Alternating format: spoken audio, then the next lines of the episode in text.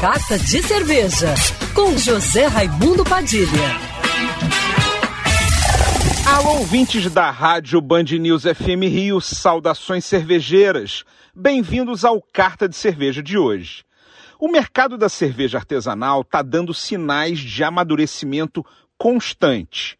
Apesar da pandemia que impactou diretamente a produção e o consumo de bebidas alcoólicas, fazendo muitas cervejarias fecharem, outras estão crescendo e se fortalecendo.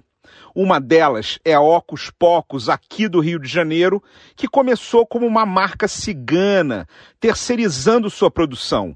Há alguns anos, eles abriram um bar para trazer para o seu público, fiel à experiência completa da marca, o Ocus Pocos DNA.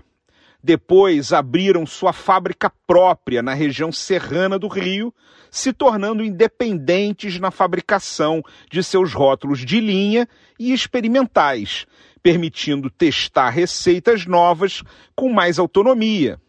E essa semana anunciaram um acordo histórico com a Ambev, através do seu programa de aceleração, operado pelo fundo de bebidas ZX Ventures, que ajuda pequenas cervejarias oferecendo recursos para inovação e aceleração de crescimento como acesso ao centro de tecnologia e aos laboratórios de controle microbiológico da Ambev, sem interferir nas tomadas de decisão estratégica da marca.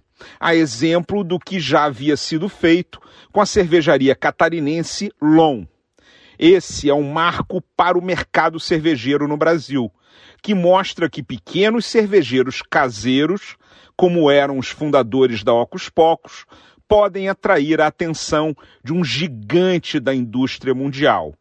Vida longa para Ocus Pocos, que continuará sendo como sempre conhecemos, só que ainda melhor.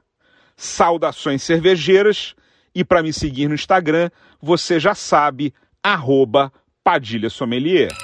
Quer ouvir essa coluna novamente? É só procurar nas plataformas de streaming de áudio. Conheça mais dos podcasts da Band News FM Rio.